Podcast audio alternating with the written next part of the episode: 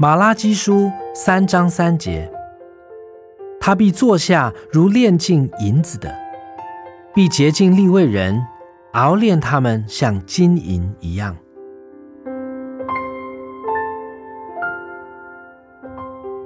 今天的经文讲到熬炼金银，熬炼金属是一项严格的过程。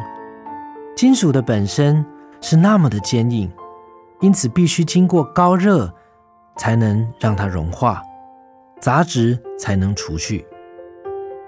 未经熬炼的金属没有什么价值，直到杂质除尽，金属才有真正的价值。主也是这样炼尽他的儿女，他们的心也是刚硬的，因此也必须经过严格的过程，也必须经过高热。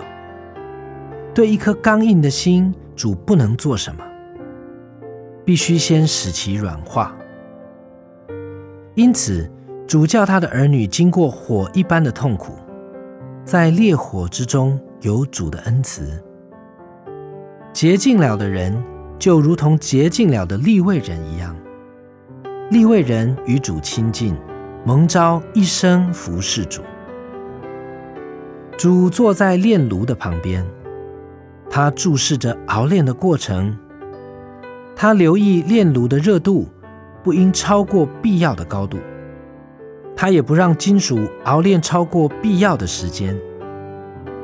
当他在银子的容易中看到自己的形象时，他露出满意的笑容。熬炼的过程已经完成了。